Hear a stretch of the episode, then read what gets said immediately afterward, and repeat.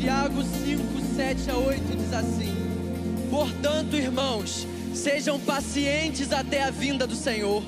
Vejam como o agricultor aguarda que a terra produza a preciosa colheita e como espera com paciência até virem as chuvas de outono e da primavera. Sejam também pacientes e fortaleçam o seu coração, pois a vinda do Senhor está próxima. Sabe, irmão, quando a Bíblia fala sobre paciência, a Bíblia não fala sobre passividade. Quando a Bíblia fala sobre paciência, ela fala sobre perseverança diante de fatos indesejados. E continuando esse capítulo de Tiago 5, lá no verso 11 diz assim: Vocês ouviram falar sobre a perseverança de Jó e viram o fim que o Senhor lhe proporcionou. O Senhor é cheio de compaixão e misericórdia. Sabe, Jó viveu uma estação que ele não desejava. Jó viveu tribulações pelas quais ele não pediu para Deus. Jó enfrentou situações que, se qualquer pessoa aqui em sã consciência pudesse escolher, nós escolheríamos não vivenciar.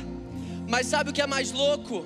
A palavra diz que Jó era um homem íntegro, reto e temente a Deus.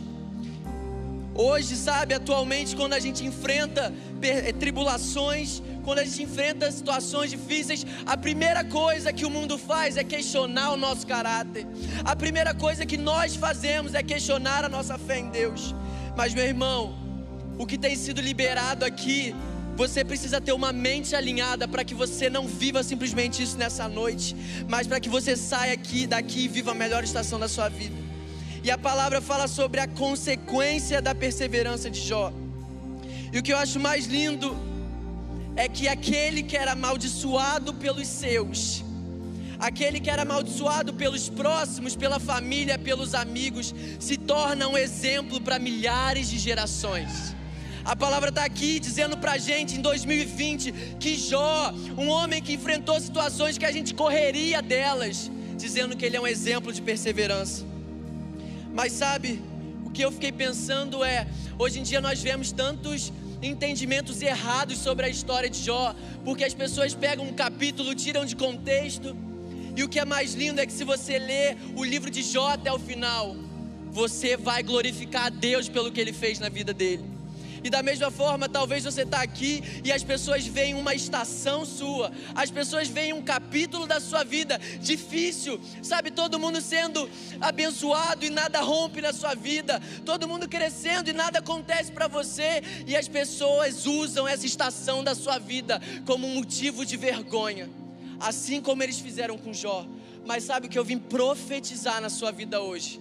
É que assim como foi na vida de Jó, quando você chegar nos seus últimos dias, as pessoas vão olhar para você e elas vão poder glorificar a Deus pelo que ele fez na sua vida.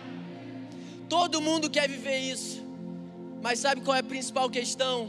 O livro de Jó fala de um momento que foi um momento de transição na vida de Jó. E sabe que momento foi esse? Foi quando ele orou pelos seus amigos que o amaldiçoaram. Quando Jó pega aquelas pessoas próximas dele, que abandonaram, que questionaram seu caráter, que disseram para ele amaldiçoar o Deus dele. Quando Jó para e ele ora pelos seus amigos, a palavra diz que Deus abençoa Jó. Jó viveu a vida que eu não queria viver, mas hoje ele é um exemplo para mim. Jó viveu uma vida que a geração dele dizia que ele era amaldiçoado mas ele hoje é um exemplo para a gente.